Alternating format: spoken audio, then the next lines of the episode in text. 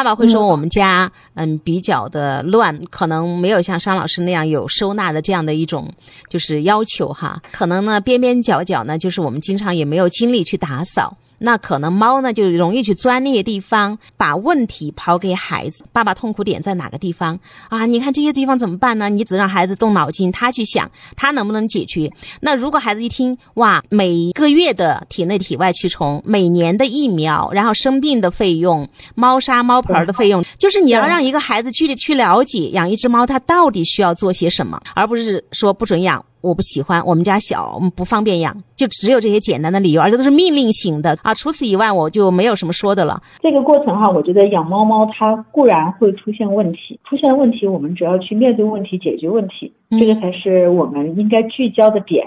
因为不养猫猫，它还是会有问题，而 那个不养猫猫出现的问题，我们是不是还是要去面对问题，解决问题？那如果说养猫猫能够让我们的孩子更快乐，不会破坏我们的亲子关系。如果是我，我肯定会选择不破坏亲子关系，因为我从来都有个观点，以破坏亲子关系为代价的教育都是胡扯。关系都不好了，我们还怎么去教育孩子呢？起不了任何作用啊！养宠物也可能成为改善我们家里条件的一个原因。比如说，我们觉得家里很乱，那我们可不可以因为要养宠物，我们开始去做一些家庭的整理呢？做一次断舍离。做一次我们空间的收纳，让我们的空间变得更加的干净整洁。如果说我们的猫猫它喜欢上蹿下跳，这是我们不能控制的，那么我们怎么能够在家里面设置这些物件的时候，能够自然的让它形成一个呃天然猫爬架？比如说，我们觉得猫猫在很多的地方它会去死角，它里面有很多的积灰，出来之后猫猫身上肯定是脏的。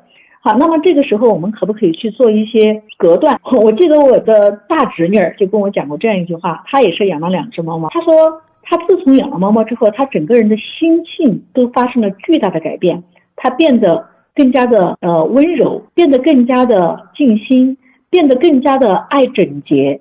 而且他家里他最喜欢做的事情就是收纳整理，而且把家里的所有的那些死角全部都做了阻断，让这些让猫猫没有办法进入那些死角里面去。我们一去采取积极的行动，当然就会有积极的呃这个结果。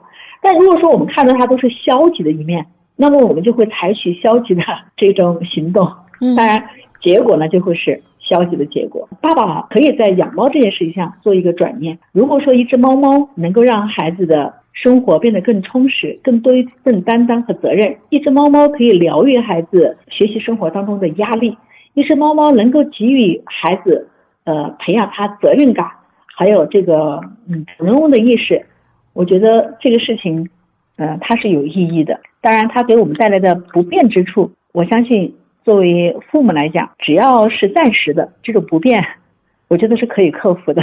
对，有时候甚至到最后可以忽略不计了啊！你刚刚在讲就是那个呃女孩的变化啊，养了猫猫之后，其实我心里觉得好温暖，好温暖。就是你说的疗愈的功能，一个人突然变得有生气了，这个家变得生机勃勃了，有这个感觉吗？对对，真的是啊。然后，然后我的小侄女更好玩，她在澳大利亚留学，就养了两只猫猫。然后有一只猫猫找了一家很好的主人送了人，有一只猫猫他花了一万多块钱把它寄回来，可能在别人看来都觉得简直有点疯都疯掉了，养一只买一只猫猫才多少钱？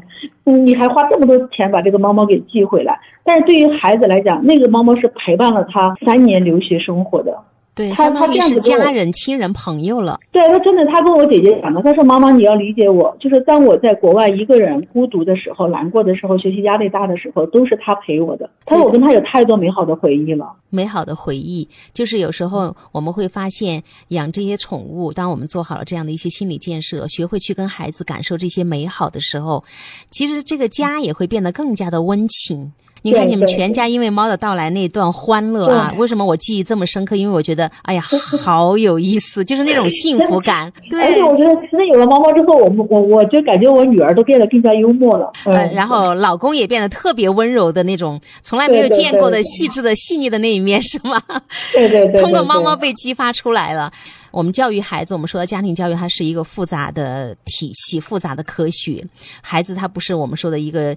简单的一个拼凑，它是一个机器人哈。我们说一二三，它就行动。所以看到孩子的这些个他们的心愿啊，想要用这样的一些方式来疗愈自己，或者这样子来快乐，我们能够支持的，我们尽量的支持；不能支持，同样温和而有爱的去表达，然后把问题抛给孩子，我们共同来想办法解决。好，对呃，今天商老师分享的特别的精彩哈，希望能够帮到这位父亲，也能帮到更多想养宠物、有这些烦恼的家长。